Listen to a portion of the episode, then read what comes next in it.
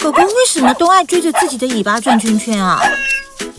你看我家的喵星人超爱窝纸箱的。鹦鹉也会撩妹啊？嗯、呃，我家的哈姆太郎怎么都不会去跑滚轮啊？喂，天竺鼠车车不是宠物好没？宠物卡哇伊，他们在想什么？你知道吗？所有关于宠物的心事，照顾大小事都在这里。欢迎收听《宠物卡哇伊》。大家好，这里是 FM 九八点一九八新闻台，这里是每个礼拜四晚上十一点播出的宠物卡哇伊节目。还打手，对对对，好，今天这个节目同时也会在 YouTube 直播，欢迎搜寻九八新闻台。另外，本节目也会在 Podcast 听说播出哦，欢迎收听哦。那今天很开心邀请到那个 Catties 的创办人小曼，对，来跟我们聊聊有关他创业跟猫咪的故事。Hello，大家好，我是小曼。第一个问题是，这个动作是你自己想出来的吗？呃，这个是好，我们跳下一个问题。OK，哎、欸，我我哎、欸，小曼，我觉得很好奇哈，因为其实我在业界蛮久的，我觉得你的经历真的是蛮酷的。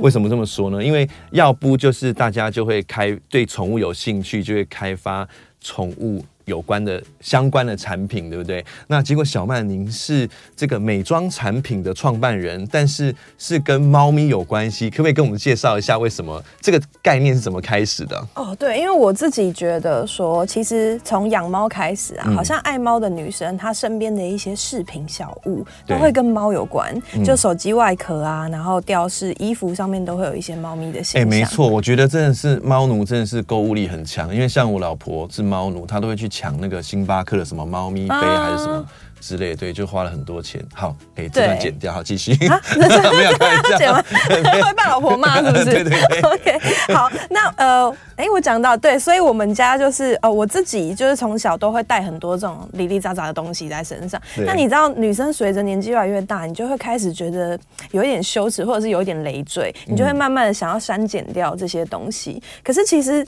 你心里面没有不爱这些很可爱的东西啊，嗯、所以我那个时候就想说，我要给自己一个借口，可以随时带着这些可爱疗愈的东西。我在做产品设计的时候，我就心里面想说，我要有一个很萌的外观，可是很实用的功能，像护唇膏这种，哦、每个女生拿出来，对它就是完全也不会有任何的耻感，她觉得这就是护唇膏很可爱，然后放在口袋里面，随时它都可以有一个疗愈身心灵的感觉。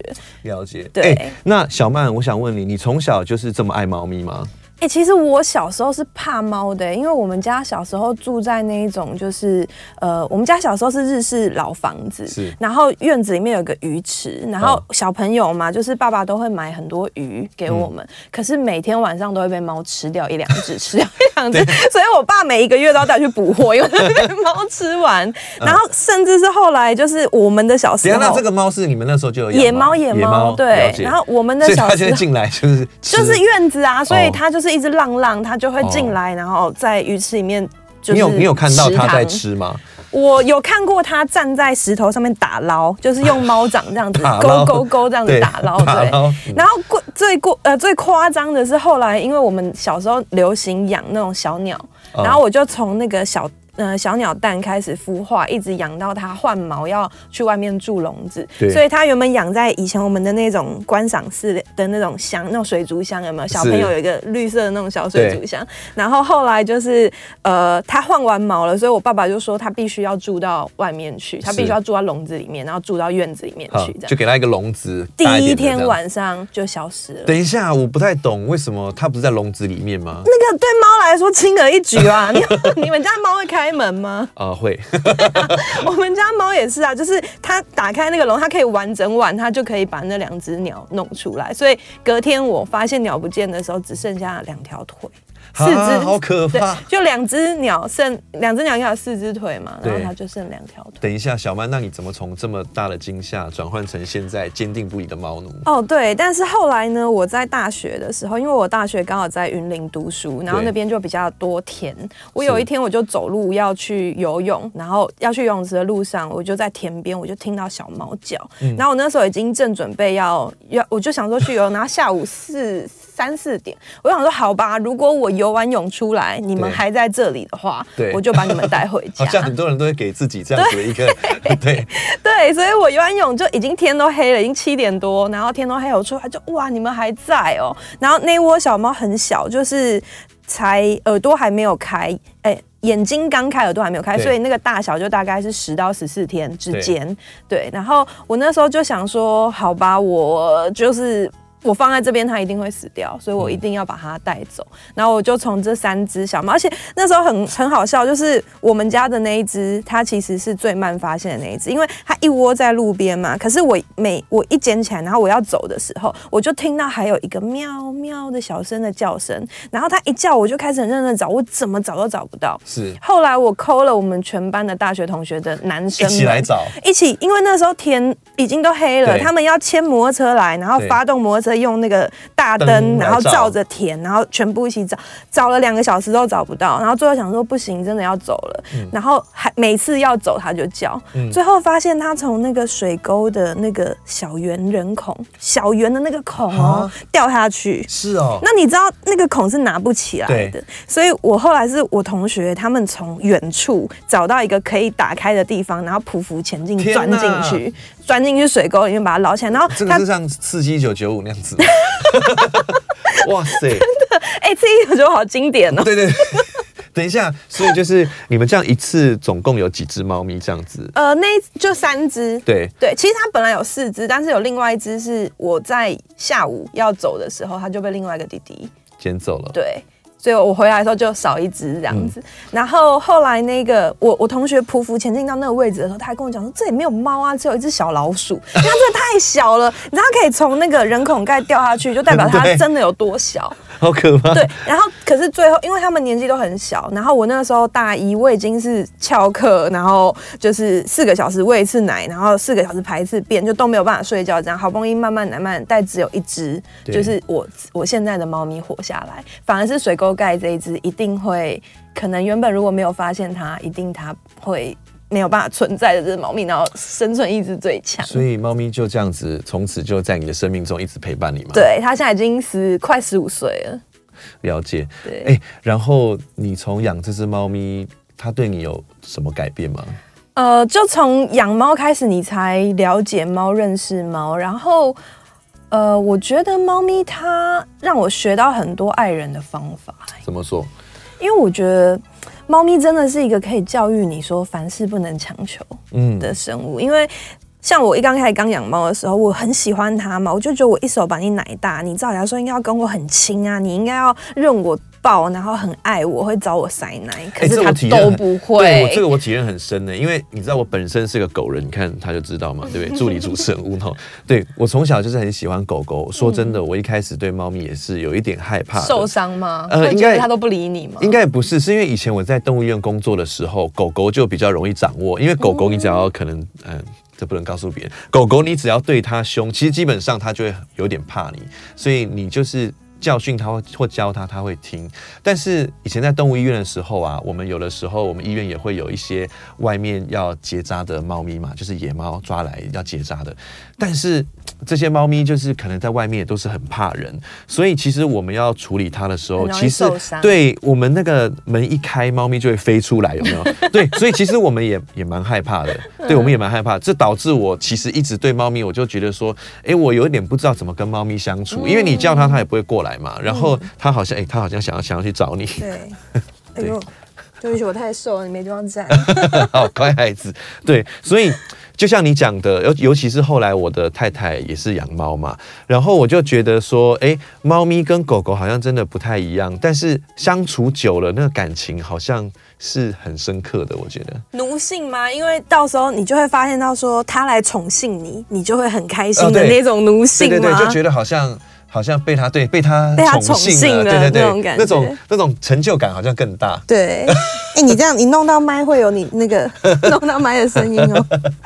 OK，所以所以小曼，你就从这样子很爱猫，然后体会到这个，你就想要把这个理念放在你的产品上吗？还是怎么样就开始其实他是因为有一天我要亲他的时候，对，然后他就是没有要让我亲，所以他就用肉，他就这样用肉球推住我的嘴，然后没有要给我亲的意思。然后我就觉得，因为我一直都很喜欢捏他的肉球，我就觉得肉球这东西对猫奴们来说，它真的是一个很神圣、很梦幻的存在。所以我就想说，好，我要把这一个这只手就是具象化。Uh -huh. 然后就像我前面讲到的，我觉得每个猫奴都很喜欢带一些可爱的猫咪的相关的东西，猫象征的东西。对，然后我就觉得，而且我那时候就真的是很坚持要做出真实猫咪的手掌的软硬度。我是真的是捏它的软硬度，然后跟工厂来回的讨论，说我就是要这么软。然后我们都可能都跟我讲说，那么软没办法脱模，就是我们都会有很多的。argue，然后去要取得一个共识，然后到最后，我们家产品可能连上面都有那个猫咪的掌纹都有弄出来，嗯，就是很希望说可以让大家把自己的猫咪投射在，就我们家的花色都是你真实猫咪会出现的花色，哦，所以你们家如果养了一只三花，你就可以挑一只三花，然后戴在身上，然后随时想猫咪的时候就可以捏捏它这样子。那我们今天很开心，欢迎这个邀请到这个 Catties 的创办人小曼，嗯，谢谢小曼。刚刚跟小曼聊到有。关她这个创业的部分的心得哈，那其实接下来我还想问问小曼另外一个角色，小曼现在也是妈妈嘛，对不对？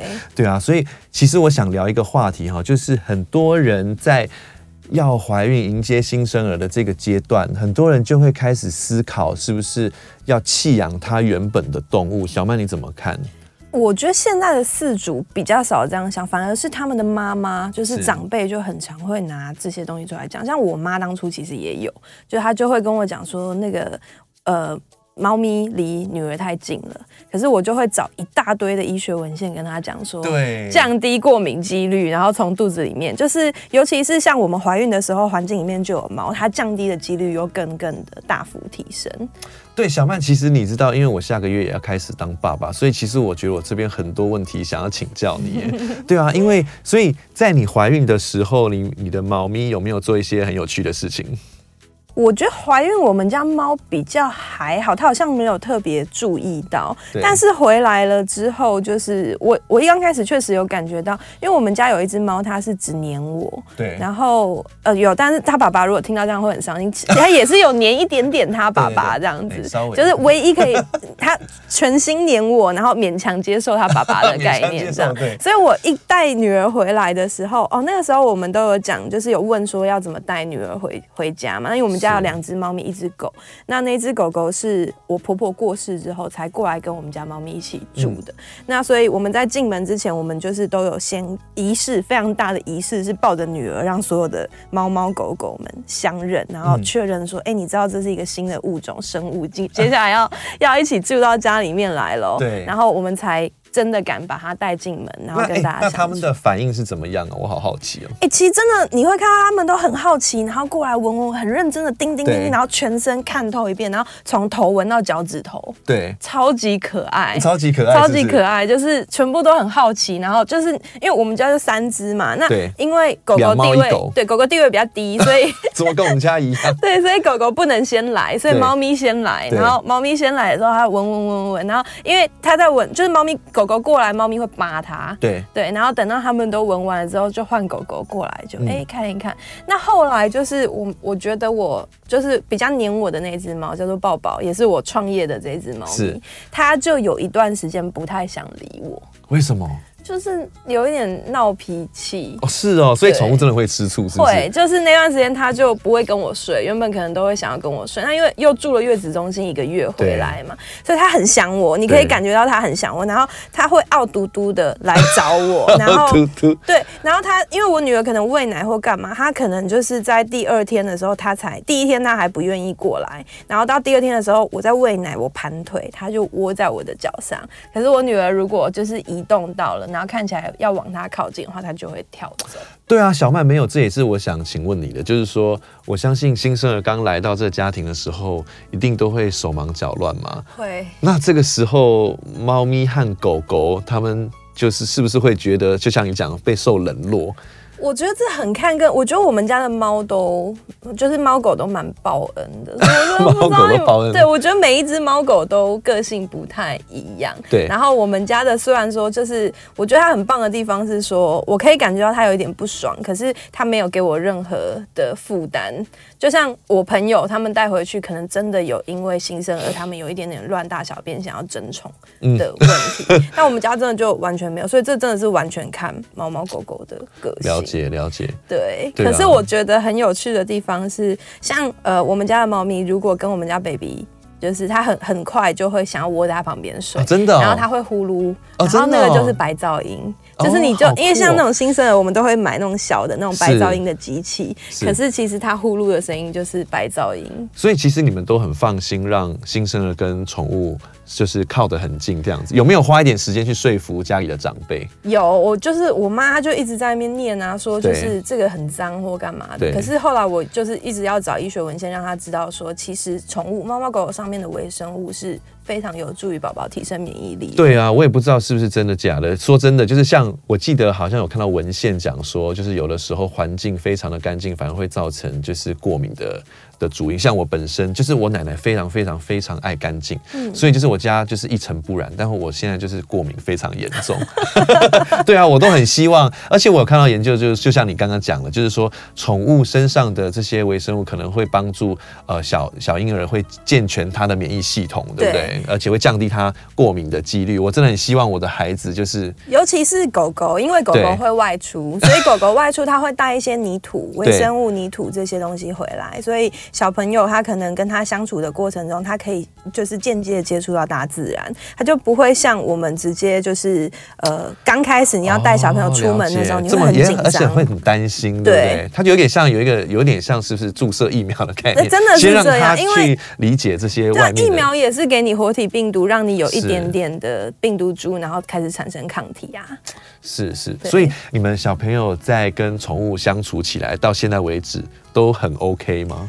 我觉得，我觉得我们家猫也是走一个越来越霸道的路线。它小时候还反而不太会踩到它，但是它现在都会直接从它身上踩过。我女儿现在一岁四个月，然后其实我们家猫已经，就我们家猫一直都是在五到五点五公斤之间这样子。对。然后我女儿也才现在也才十公斤，然后我们家猫每次都会视若无睹的从我们全家人身上这样踩过去，包含我女儿。我有渐渐释怀啦，就是我后来发现我女儿好像没什么事，因为我女儿没醒。就是，哦、所以我就发现，哦，好吧，就是他们可能有他们的默契在。对，所以他会从他身上经过这样，其实，但是其实现在相处都很 OK 了。呃，不太，其实我觉得小婴儿是猫狗嫌。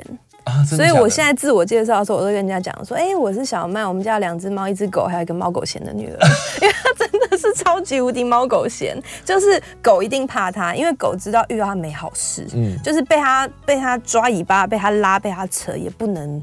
也不能 fight，不能怎样，对，所以没好事。然后猫呢，也是就是 猫就是很讨厌吵，很讨厌烦的一个生物。然后我女儿每次都一边尖叫一边爬过去抓它，这样。那可是我们都很放任它们自己去找出相处的模式。所以其实它会惹火我的猫，然后我的猫会咬它，然后我妈妈就会很心疼。对，然后我就会跟我妈讲说，它活该，他们的互相，它活该，它自己要这样去弄人家，你去这样子弄谁？你这样被弄你。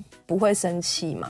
然后我我女儿现在就有时候也会很搞笑，她有时候就是弄一下姐姐，姐姐都还没有咬她，做事要咬她，她就是开始在那边，然后要弄给我看，她就会转过来弄给我看，因为呃，她其实要转过去弄给我妈妈看，因为她知道我不会理她，可是她已经习惯那个那一个模式了，所以她那那个被咬，然后转过来给我看，我看她就干嘛，然后她就没反应，一岁四个月，哇，好开心哦。很快，很快，很快，是不是？对，但是前面真的蛮地狱的，不对不对？对，没有。其实我就在想，就是呃，在这个很忙乱的，尤其是刚迎接新生儿的这个阶段，不知道每个父母。都是怎么样？同时要对付就是小朋友，然后还有自己原本的猫狗啦。其实你知道这个问题在我心中也不断的发酵，因为我本身是非常爱我的狗的，我狗每天都睡在我头上这样子，对，然后我猫猫咪就是整天睡在我老婆旁边这样子，对，然后我们家都都是就睡在一张床上，我们家也是啊，对，然后我就想说，哎，之后还要再多一个新生儿，然后我都不知道这个。这个这个权力结构还是时间规划，到底是会怎么样改变？说真的，我还蛮期待，也蛮蛮紧张的，有一点。实际上，因为我们家小朋友一定是要再放一个床边床，对，所以我们家有买一张床边床让小朋友放。可是我的猫都会上去床边床跟小朋友 K 修。对，我想可能也是，因为我家那个床我现在已经装好了，你知道，然后我猫现在都会在上面，对，已经先占位。对对对，它有的时候都会先跑到上面去这样子，不然就在床下面，觉得那个很安全，因为有那个笼子围在旁边这样子。对啊。可是我觉得是你要放宽心，让他们去磨合，就是你要相信生命是很强壮的。小婴儿不会因为一只猫咪踩到它就怎么样，就是对各位新生儿的母亲跟爸爸，对啊，其实其实说真的啦，我们我相信每个爸妈都是很爱他的小朋友的。然后我觉得大家也不要忘记当初我们领养或者是饲养狗猫的时候。我们当初也是承诺要这辈子好好的养它。嗯、那我我其实我心里是觉得，宠物也是就是我们的家人嘛。我们不可能因为我们多了一个家人，然后把之前的家人抛弃嘛。对，对啊，所以真的是很希望大家。勇敢承受这个责任。其实他们很很大多数的互动是很疗愈的，因为我觉得小孩跟猫狗摆在一起就是无限的疗愈，然后你就是会一直手机的那个记忆体整个被狂烧。对啊，其实我真的很期待，因为其实我现在没事看狗猫躺在那边，我都觉得它们好可爱。我女儿现在会一直爬过去找我们家的猫，然后她就会爬过去吸猫。真的、哦，它真的会。所以你家小孩现在已经是猫派了是是？已经在吸猫了，它吸猫也吸狗。啊、哦，也是一狗。对，但是它大多数吸猫，因为猫都会跟它一起在床上，哦、真的、哦。然后它每次一一一进到房间里面，它第一件事情就是猫猫姐姐，猫猫姐姐，然后就一直往它那边奔过去，然后就要看我我们家抱抱的心情，就我们家抱抱它就会看它的心情，呃、决定它要不要跳开这样子。好酷哦，好哦。那刚刚聊了很多，就是你身为人母的这个部分。嗯、那小曼，我们再回来，我想谈谈你们公司，我觉得还蛮有趣的，哦、就是 Katies 这个品牌，它的现在的产品线跟宠物到底有什么关系？其实跟宠物没有关，我们都是以女性用的保养品为主。对，然后因为我自己的创业，就是我会希望说，呃，大家可以把猫咪随时陪在身边的这种感觉，所以我们做了很多水生系列线的产品。有什么？有像什么东西？像护手霜，然后护唇膏，然后包含这呃，我们还有一些基础保养啦，像是面膜啊，或者是我们有一些持妆乳或者是底妆之类的东西，是你会放在包包里面的。我觉得你们这根本就是敛财，你知道吗？因为猫。我只要看到猫，他们就会买。我觉得很多状况都是这样子，因为像我太太，她去买什么呃某些产品，她只要看到上面有猫的图案，她就说哦，我要买这个。呃，我觉得这个就是，我觉得是这种情感连接，所以我只是想要把这样子的情感连接表现到我们的品牌上面，然后让大家可以有一种情感的投射。因为我觉得现在所有的产品，他们都追求多功能。对。那美妆保养品也是啊，它除了内呃，它除了内料好用，然后功能真的用起来有效之外，其实你赏心悦目的包装，甚至是像我们家的呃。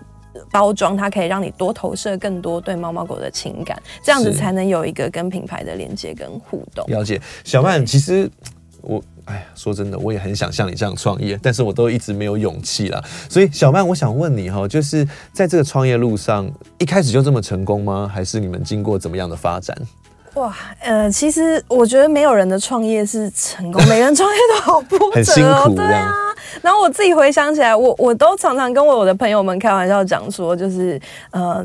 经过了这么多事情，其实你问我敢不敢再创业一次，我觉得我不一定敢。哎、欸，怎么每个创业的人都是这样跟我讲？真的，可是如果你问我说后不后悔，我完全不后悔。理解，对，就很很很有意思。中间因为像我们的产品，它真的是颠覆了以往美妆保养品的认知，就是一般美妆保养品他们都只强调内料，然后用公版的瓶器去做包装。是，那我们家是完全相反，就是我在业界在开发我们家这支瓶器的时候，所有的工厂都跟你笑哎哦，这那个卡拉加鬼啊，大家就是哪有人在买壳子的这样，所以我们也做了很多的调整，去思考说我要怎么样。好比说我们设计了贴心的补充蕊、替换补充蕊，因为我要让它回到功能面、价值各方面，它都还是让人家可以是一个常态想要使用的商品。所以补充蕊的价位就要跟一般的曼秀雷敦这一些的价位是类似的，大概落在一九九到两百五之间。嗯、那可是因为整个包装外观的生产这些东西。我们确实是要花很大的心力。然后，其实像我们自己在工厂端的协调，我真的是听到我，因为我们现在的我们现在代工厂，它其实是世界级的代工厂，它做的都是那个迪奥、Chanel、YSL 的口红瓶器。然后那个老董事长已经快八十岁了，他会跟我讲说。哦，小曼哦，你这哦，我机器人做叫你顾，我唔把做过，卡啊叫你拍走呀。对，就是因为我们早期就是为了要让，好比说，我们一定要保存的那个肉球的软 Q 度，我们那个肉球一定要中空，一定要手工粘贴。了解，就很很费工了。对对。哎、欸，小曼，那我想问你，就是在这个整个过程中，因为跟猫咪这个 concept 是你最核心的概念嘛？嗯、你有没有怀疑过这个？就是会不会让你觉得太辛苦？这个完全跟猫咪相关这件事情，我完全不会怀疑。是对，但是怀疑的是我自己到底。就是我是因为我自己是读产品，就是机械设计背景，就我其实是一个机械系毕业的女生，然后去钻研工业设计跟产品开发这些东西。哦、对，可是呃，我就会怀疑说，我到底适不适合管理？了解。对，就是我很擅长做产品，可是反而就是在包含说要怎么跟设计沟通，我想要呈现，因为我做的是产品设计嘛，可是平面设计它又是另外一个关卡，然后跟行销这边其实。毕竟，我后来才发现，说身为一个管理者，他你真的是你在答应每一件事情的时候，其实那都是你的责任。我答应了你今天这笔行销预算一百万，应该要做怎么样的投放，不管你是成是败，我答应了是我的责任。也是对，就是你当初在跟我提案，如果我对你有任何的疑虑，我应该弄清楚，对不对？没错。对，然后当这个提案走下去了之后，我就应该全力的 support 你。遇到困难的时候，我应该跟你站在同一个阵线，去思考说你到底遇到了哪些状因为我相信，身为行销从业人员，他也不会乐见于说在。自己的整个 proposal 提案出来，然后计划下去执行的时候，不如自己的预期嘛？对。可是老板，就我自己以前，我觉得老板也是一个等级要去修炼学习的。然后我一直到这几年，我才发现到说，我要对我答应的所有的事情负起全责。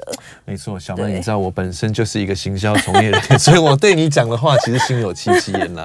就是没有一个人希望他做的东西失败，对但是总是会有波折，所以这当中就需要很多的沟通跟讨论了。对。对，所以我觉得我适合做产品，然后我也觉得我可以理解猫奴们的想法。可是到怎么呈现、怎么带领团队、怎么跟大家一起执行这件事情上，反而是我觉得开公司最难，就是卡在人嘛。了解，小曼，像讲到这个，我就其实很好奇，在这么多复杂的过程当中，嗯、你怎么样把你们最成功那一款，就是猫奴很爱的护唇膏，这个推向世界的？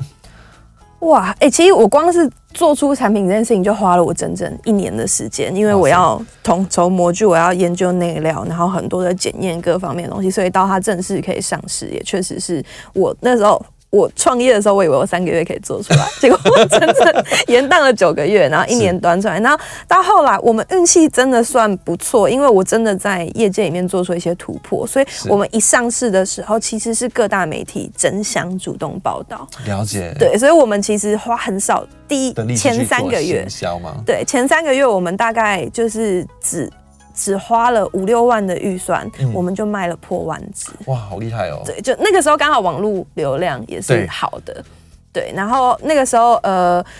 刚好因为这样子，然后炫耀文化开始，还要 IG 打卡嘛，然后要自媒体开箱各方面的东西，所以我们就接到了很多像呃女生日常的主动开箱，然后美妆部落客的主动开箱，嗯、跟香港好好比说科波梦丹性假期，就反而香港关注我们很高，了解。所以我们第一步跨出去的海外，就是在二零一八年香港的 Seven Eleven，嗯、他们主动来我们这边做了一波买断的采购上架，嗯、对，全港一千两百间，然后。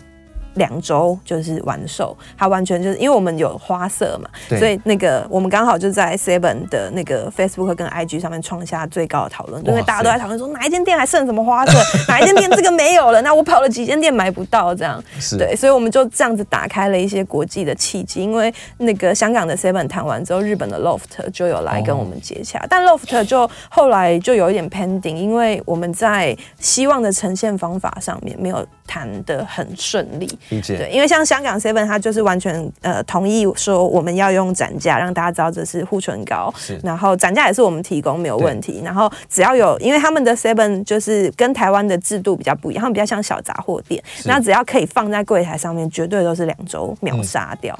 对，所以我们也让那个时候香港很年轻的一位采购，他跟他的主管 fight，因为我们家唇膏以港币来说，大概是一百三十九块，可是一般的唇膏可能是四十块。了解。然后他就跟他的主管 fight，就主管就跟他讲说，这种东西怎么可能卖得动？然后他就说拜托让我试一试看，就好险我们有争一口气，对，没错，给他好酷哦。对、欸，小曼，那我们再往下聊，就是我想问你，像我们刚刚上一段，你的身份有。这个母亲的部分，那你现在又是这个产品的创办人，那这两个结合，你对未来产品的发展会有什么调整吗？哦，其实包含我自己今年就是呃去年小朋友出来了之后，我们家有做一些些口味上面的调整，我就、uh-huh. 呃我就把它做成口味是变成草莓口味，没有，其实把味道拿掉，然后让小朋友就是包含我们在天然有机的成分里面也都有做一些些的调整跟提高。那呃我们所有的油脂它全部都是用天然有机。欧盟的 EcoCert 认证的油脂，所以也是我们家宝宝可以用的。那所以我后来把就是我把部分的呃口味全部都拿掉，让它变成是纯净水润，然后大人小朋友都可以用，甚至包含说我们现在都在研拟，希望可以推出一支九十五趴天然的成分。那在后面它可能就会更在意新的新的产品，然后一起加入到我们补充蕊的家族里面。通常到这个时候，主持人就会问说：“哎、欸，所以你有你的产品有给你的宝贝用吗？”当然有啊，了解了解了解。哦，所以就是说，因为 baby 的出生，所以你也接下来就是会把这些产品就会调整成更天然的复合。对。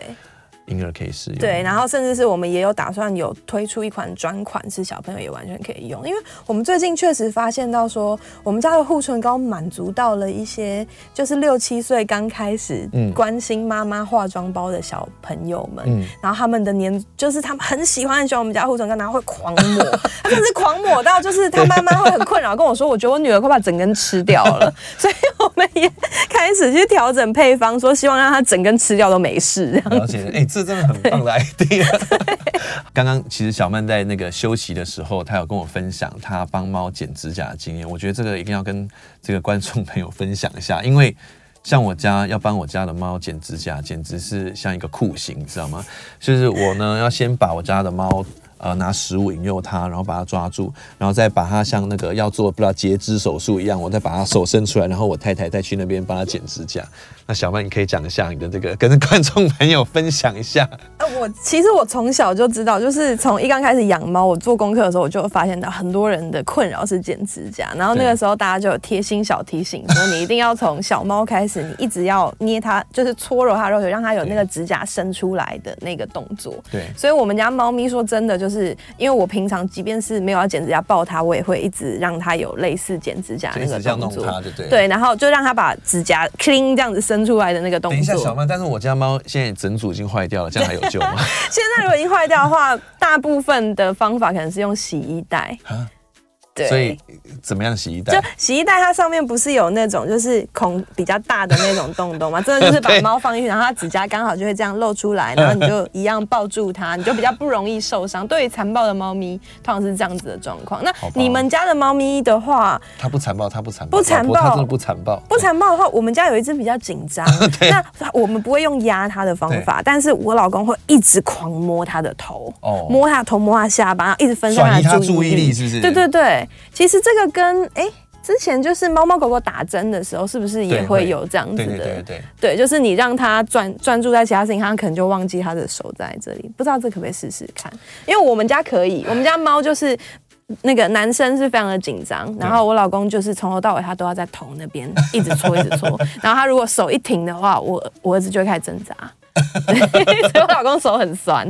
了解了解，好啊，对，谢谢小曼。那其实我们最后一段除了这个分享这个我觉得超重要的剪指甲、剪指甲秘技之外，其实小曼，其实我很想请教你哈，就是我相信大家这个工作当然大家都想赚钱嘛，那你可以把你的工作跟你的兴趣结合，也就是呃跟猫咪结合，我觉得很幸福，真的。对啊，那。你是不是有什么除了赚钱之外想要达到的目的，或者是说你想要告诉大家什么事情？其实我觉得会想要做品牌的人，大家应该都会有一些想有一个意念要传达，对不对？对，所以像我当初我自己是从因为大学捡到猫，而且我从小奶猫开始 养嘛，然后我后面真的就有接一些中途，所以我接了中途之后，我发现到说，其实那个真的很消耗人的意志力，就是你很容易就会觉得说，哇，很疲劳，然后你会。觉得这一件事情是影响到你的生计的，是对，所以后来我就一直在思考说，欸、真的会花很多时间跟金钱，尤其是人会很疲惫哦。哎、欸，因为那个小奶猫不夸张，它四个小时喝奶，对不对？它喝奶可能就喝了三十分钟，喝完了你到底有没有在上课？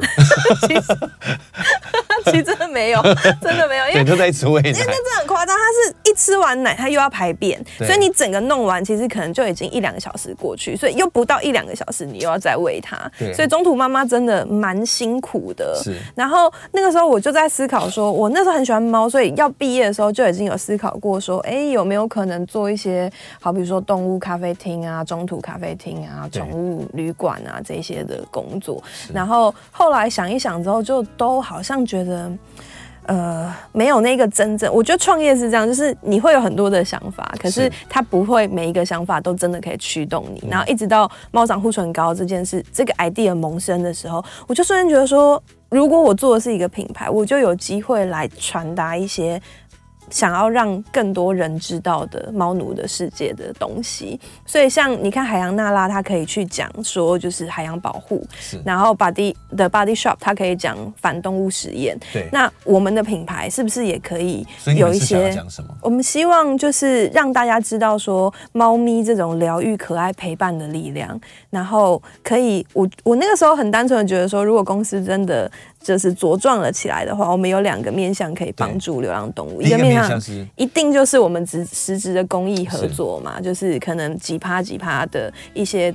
呃，可以赞助一些基金会之类的，但第二个面向承担一些社会责任之类的。对对，然后第二个面向它可能是一种比较隐性的，就好比说我们家美妆保养品，它一定是小女生开始，可能十四五岁就会开始注意到的东西。那如果你在十四五岁，你注意到猫咪的形象，像我自己小时候很怕猫嘛，所以我对猫咪的印象可能就会比较处于这种，就是有一点保留。但是如果我看到很可爱的猫咪，你可以让我对猫咪这种生物改观。然后甚至发现到说，哇，原来猫奴就是猫咪可以这样让人融化的那种傲娇感、优雅感跟自信感，它都可以从就是呃产品上面让人感受到的话，那 maybe 这个小女孩长大之后，她二十二岁毕业了，然后开始要离家了的第一只宠物，她可能会选择一个猫咪的陪伴。